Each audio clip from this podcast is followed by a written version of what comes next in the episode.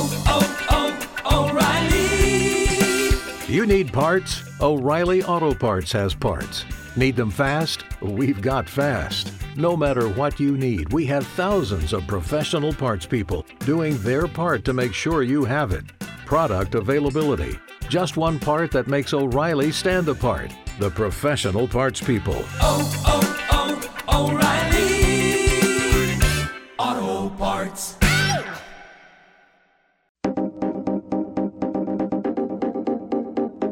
Todo lo que querías saber, dicho por ellos mismos. En Deja Vu, entrevistas. En Deja Vu, entrevistas. You and me like a dream.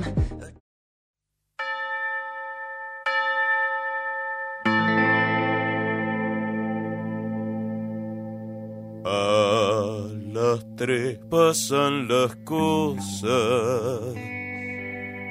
A las tres muere el reloj. Y una extraña mariposa. Estamos en comunicación telefónica con Beto, guitarrista y voz de Tabaleros, que llega este 17 de octubre a la ciudad de Rosario. ¿Con qué fecha que se vienen para acá? Beto, bienvenido a Rosario. Bueno, muchas gracias. Esperemos que sea un gran día de sol y una noche con muchas estrellas para bajar a, los ondazos. Tal cual, tal cual. Vamos a hablar de estos tabaleros que, que la verdad me, me impresiona eh, cómo se van renovando a cada momento, que, que van tocando un montón de ritmos diferentes y que tienen letras que por momentos son muy graciosas y, y después tienen una versión alucinante como El Arriero Va. Eh, ¿Cómo surge la idea de, de crear tabaleros?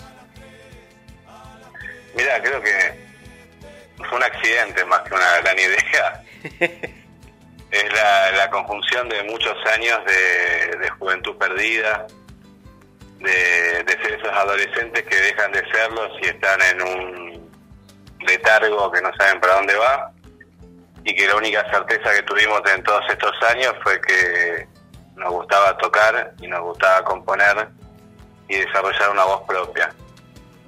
Eh, ese fue nuestro norte y la verdad que nos tiene muy contentos el día de hoy haber persistido y seguido con, con nuestras inquietudes. Pareciera que no dejan absolutamente nada al azar. O sea, mirando un poco el flyer de, de- de la llegada a Rosario, con esa identificación del monumento muy particular con la ciudad de Rosario, ver los videos, que, cada uno tiene su, botellita de, de Crush, parece, o de, o Fanta, quizás, eh, en este Chuy, y, y los videos que van todos como teniendo que ver absolutamente con todo, y la impronta de la banda arriba del escenario, es como que nada queda al azar, o quizás sale todo porque salió. O sea, ¿cómo lo ven ustedes? ¿O cómo lo hacen ustedes? Mira, creo que elaboramos mucho para que nuestra obra tenga libres interpretaciones, aparte de la nuestra. Nos gusta relacionar toda la obra como si fuera un gran mundo o universo. Somos medio nerds en ese sentido. Pero también hay una cuota de libertad que tiene que ver con el punk que nos precede en los 90 y que- que nos cruzó porque éramos jóvenes en esa época y, y nada, creo que hay algo de, exoterismo y algo de, de dedo digitando al mismo tiempo. Hablabas de, de crecer en los noventas y, y la relación mía con los noventas y la música al margen del punk que lo cruzó completamente es el tema del, del cassette, del CD y llevarlo a, los- a la época actual que es todo digitalizado, que es todo a través de, de Spotify y de, y de ese tipo de aplicaciones. ¿Cómo lo llevan ustedes a, eso de, de- de quizás el melómano o, o el que nació en esa época, creció en esa época con- con la actualidad? Mira, siempre creo que entendimos que los formatos iban a ir cambiando. Eh, en algún momento el cassette fue novedad y en otro momento el CD y un montón de formatos que después nos llegaron. Eh, el formato solamente contiene la obra y lo más importante para nosotros es componer y poder desarrollar una versión de lo que está compuesto que nos haga sentir orgullosos ahora y dentro de 20 años. Esa vara alta que nos ponemos a veces se cumple y a veces no, pero siempre estamos dejando eh, nuestra sangre y nuestros anhelos para que eso pase. Están llegando a Rosario con Chuy, con esta provincia imaginaria y sensual. ¿Cómo fue el proceso creativo de este Chuy y el proceso de, de grabación? Mira, el proceso creativo y de grabación se dividió en dos etapas. Trabajamos un año para sacar el disco y trabajamos el primer semestre con Mosca y Mariano de los Decadentes, que fue una gran escuela y un aprendizaje y aparte terminamos siendo amigos de personas que fueron grandes referentes de nuestra juventud y actualidad. Y en el segundo semestre del año eh, continuamos la segunda parte del proyecto más solos, produciéndolos nosotros con la compañía de Álvaro Villagra, que es uno de los dinosaurios del rock, no solo por lo viejo, sino por la capacidad que tiene y el gran estudio que tiene.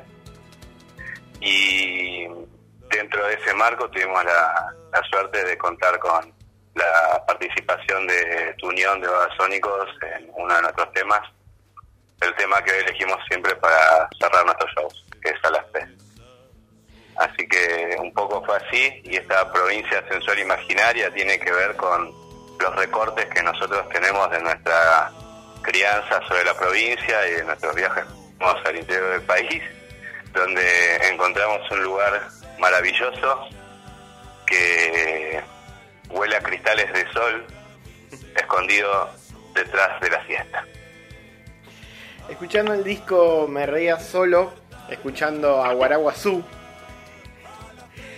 ¿Quién es? O, o- o está compuesta para alguien, por ahí no me digas el nombre quizás, pero eh, el, el que la escribió, la escribió directamente dedicada a una persona o surgió. No, mira, te puedo decir que en realidad está dedicado a un mamífero cuadrúpedo que desciende del perro, pero es un zorrito, y Claro. se llama Guaraguazú. Tal cual. Usa botas. Por eso, por eso usa botas porque si, si ven una foto del Aguaraguazú, el Aguaraguazú es un zorro alto Sí, que tiene piernas negras tal cual. y el color es, es rojizo. Entonces, bueno, hay la magia del poeta que Un unima, lo unimaficó, no sé cómo se diría en este instante, eh, personificó a- al animal, pero sobre todo es un canto a la naturaleza, por más que tenga muchas interpretaciones varias. Tal cual, tal cual, tal cual. ¿Qué les espera a, a los tabaleros después de este 17 de octubre que ahora en un ratito nos metemos de lleno en esa fecha? Mirá, eh, después de eso nos vamos a Córdoba, vamos a tocar en Club Paraguay y a Río Cuarto, que vamos a tocar en el Club Elvis. De ahí volvemos a Buenos Aires y empezamos a preparar nuestra fecha de fin de año, que es el 12 de diciembre, que vamos a hacer un Conex lleno de selva y fantasía.